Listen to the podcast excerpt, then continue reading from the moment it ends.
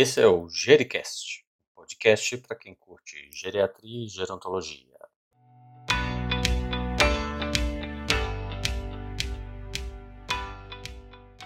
Olá pessoal, aqui quem fala é Estevão Vale, eu sou médico geriatra da Mais 60 Saúde e apresentador deste canal, o Gericast. Hoje nós temos um convidado especial, ele é Bernardo de Filippo Rezende, educador físico, personal trainer de grupos especiais e fundador do espaço Pro Saúde. Hoje nós vamos falar sobre atividade física e câncer, quais as relações do esforço físico, das atividades físicas e os benefícios que ele tem para o paciente sobrevivente do câncer. Tudo bem, Bernardo? Olá, doutor Estevão. É um grande prazer participar do seu canal, um canal que leva uma informação séria, de qualidade para um grupo tão específico, para um grupo que carece tanto né, de boas informações e um grupo que vem sendo subestimado aí ao longo dos anos, mas que agora é, vem sendo bem orientado, bem cuidado por profissionais sérios e estudiosos como você. Então é um prazer estar aqui, eu espero contribuir né, com informações relevantes. Todos nós acreditamos e todos nós defendemos o valor da atividade física, mas ainda há no imaginário das pessoas que quem está doente deve ficar de repouso. Quando a doença então é um câncer, isso é talvez mais significativo, mais pesado. Como você vê esse dado cultural? Bom, Estevão, é, eu vejo com, com uma certa compreensão essa questão da busca pelo repouso, pensando com a, com a cabeça do paciente, né? Ele quer evitar dor, ele quer evitar sofrimento, ele quer evitar desgaste. Então ele acha que a atividade física é, vai ser algo que realmente está acima da condição da saúde dele. Bom, isso partindo de, um, de uma mente né, que, que não tem o conhecimento que um profissional tem, é até compreensível, mas é inadmissível com tudo que a literatura nos oferece hoje, né? É inadmissível isso partir de um profissional. É inadmissível essa ser a orientação de um profissional. Então, é, eu acho que os profissionais têm que começar a quebrar isso, incentivar a atividade física e mostrar os benefícios que esse paciente terá com a atividade física. E ainda mais, aumentar, é, mostrar para ele como o risco aumenta na ausência de atividade física. Né? Nesse caso, o repouso ele não vai contribuir em nada. A gente tem uma doença que é, maltrata muito o organismo, né? realmente deixa a pessoa muito debilitada e o próprio tratamento é muito desgastante para o organismo. Então, o repouso só faz isso ser aumentado. Né? O repouso é, ele não trará nenhum tipo de benefício, ele não é, irá acelerar a recuperação. Então, o exercício físico, sim, ele pode, ele bem feito, ele pode fortalecer esse organismo para que o paciente consiga enfrentar melhor esse tratamento e controlar muito melhor os sintomas dessa doença. O que a gente vê são muitas campanhas ditas de prevenção de câncer que focam nos exames, por exemplo, a mamografia, o exame da próstata, e pouca gente fala que a atividade física é talvez uma das principais estratégias de prevenção. Como é que a gente pode incentivar as pessoas, é, encorajá-las e, e trazer o sentido da atividade física como a verdadeira prevenção do câncer. As campanhas são fundamentais, né? A gente tem um grande exemplo do cigarro, do sucesso que foi a campanha desde que se começou a, a colocar no verso essas mensagens das consequências do cigarro. Então a gente teve um excelente resultado na sociedade. o grande problema que eu vejo em relação à atividade física é que ela ocupa um papel histórico é, dentro da sociedade, um papel triste, né? um papel é, subutilizado, um papel que a gente pode até levar é, para um lado de futilidade, que é o, a estética. Né? Muitas pessoas encaram a atividade física pura e simplesmente como uma coisa estética. Elas não entendem e desconhecem os benefícios que a atividade física traz para a saúde delas. E esse é o ponto central. A gente tem que treinar não é para ficar bonito, não é para ficar magro, porque muitas vezes isso não acontece. Né? Acaba dependendo muito do que a gente come, depende muito de fatores genéticos mas a atividade física ela traz inúmeros benefícios para a saúde, em termos hormonais, em termos de composição corporal, em termos de ganho de força, em termos de ganho de expectativa de vida, de prevenção de doenças.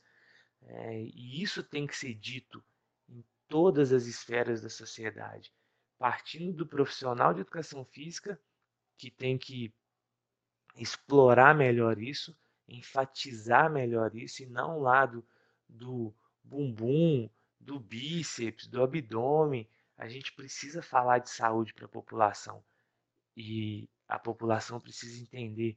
E os médicos são grandes aliados. Eu percebo que os médicos têm praticamente implorado para as pessoas fazerem atividade física, mas elas têm que entender os reais motivos para a prática da atividade física. Quando elas entenderem isso, é, eu imagino que a campanha vai ganhar força e quando elas entenderem que a atividade física ajuda na prevenção de câncer, ajuda no tratamento de câncer, ajuda no aumento da expectativa de vida de sobreviventes do câncer. Então, isso é o que tem que ser dito, é o, tem, é o que tem que ser trabalhado. O que, que a ciência fala de benefício da atividade física nos sobreviventes do câncer? Quais as evidências que a gente tem de que esse comportamento de ser fisicamente ativo pode beneficiá-los? Bom, nós temos efeitos adversos tanto da doença quanto do tratamento. Então a gente tem perda de função cardíaca, náuseas, é, fadiga, perda de massa magra, perda de massa óssea, perda de força muscular, perda na qualidade de vida. Né? Então, a atividade física ela é imprescindível para combater esses efeitos. Ela reduz fadiga, ela tem o poder de preservar ou aumentar a massa magra, aumentar a massa óssea, né? a força muscular. A gente tem trabalhos tanto que preservam, ajudam a preservar, e trabalhos que inclusive mostram aumento. Isso impacta diretamente na qualidade de vida desses pacientes. Então, é, a atividade física, ela, na minha visão, ela é imprescindível desde o momento do diagnóstico. A gente consegue trabalhar em todas as fases do câncer, tá? É, e digo mais, a gente tem estudos que mostram que pacientes que passaram pelo tratamento e fizeram atividade física, eles têm uma redução de 33% na taxa de mortalidade. Então é absurdo pensar que pessoas são privadas do exercício físico por ignorância. É algo que realmente precisa ser dito com, com muita força pelos médicos, com muita força pelos profissionais de educação física, para que esses pacientes possam ter tanto uma melhora na qualidade de vida deles durante e após esse tratamento, quanto uma, um aumento na expectativa de vida. Então, a, é, elas realmente precisam entender os efeitos e os benefícios da atividade física. Hoje a gente tem estudos ainda iniciais, mas a gente tem estudos que apontam que a atividade física ajuda no próprio controle do tumor. Ele se desenvolve é, com menos velocidade menos agressividade. Então, isso a gente precisa passar essa informação para que as pessoas elas sintam motivação, tenham interesse pela atividade física. existe um protocolo ideal? Existe uma forma ideal? Existe um modelo ideal? Como é que a gente constrói um plano de atividade física adequado para o paciente com câncer? Não, Estevão, nós não temos um protocolo ideal, um protocolo único tá, de, de treinamento. A gente precisa considerar que o câncer é multifatorial, que existem mais de 100 doenças que carregam né, o, o, nome é, câncer. Então isso, é, isso nos traz diferentes condições clínicas. Então, esses pacientes chegam é, para a gente de diversas maneiras, né? eles estão em condições físicas diferentes. Isso precisa ser considerado, porque a gente costuma dizer que a diferença né, entre o, o remédio e o veneno é a dose. Então, o exercício ele vai funcionar da mesma maneira. A gente precisa entender aquele quadro e, a partir disso, elaborar uma proposta, uma dose ideal de treino. Alguns, ah, alguns pacientes eles não vão tolerar muito bem, por exemplo, o treino aeróbico ou um treino com características metabólicas muito fortes. Por exemplo, um treino circuitado, um crossfit, né? É, dentro da própria musculação. E, e, muitas vezes a gente vai buscar é, ferramentas diferentes dentro da educação física.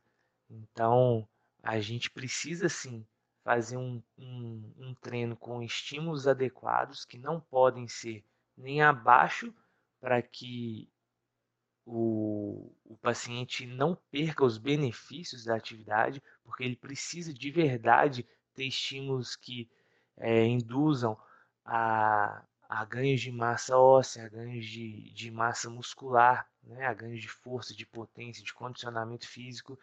Então não pode ser um treino muito abaixo, mas também não pode ser um treino muito acima dessa condição, porque senão a gente acaba é, aumentando a fadiga desse paciente e afastando ele da, da atividade física.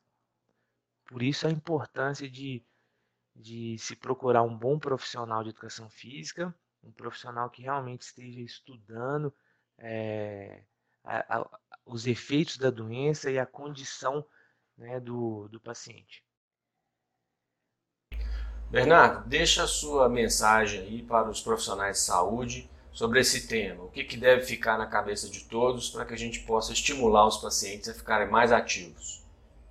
Bom, a minha mensagem para os profissionais da área da saúde é que eles realmente possam enxergar né, o paciente, enxergar o, o, o indivíduo né, na sua complexidade, na sua variedade, na sua diversidade, e, e não uma medicina, uma educação física, uma fisioterapia é, de açougue, de partes. Né? A gente tem um ser complexo que é afetado de diversas maneiras pelos nossos procedimentos.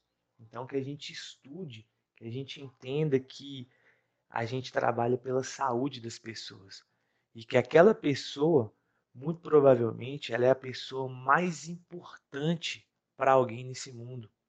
Então, ela não é um número, ela não é uma algo estético, ela precisa realmente de estímulos que levem saúde, estímulos que sejam benéficos para a vida dela. Então essa é a minha mensagem.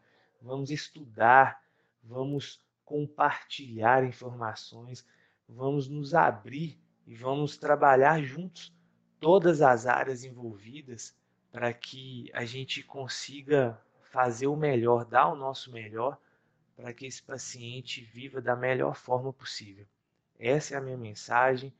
É, eu fico muito feliz de poder estar tá trocando ideia com um grande médico como você, né? E eu espero que realmente a gente possa contribuir para a vida das pessoas. Um grande abraço e muito obrigado. Gostou desse podcast? Compartilhe com seus grupos e deixe seu comentário. Um abraço e até a próxima.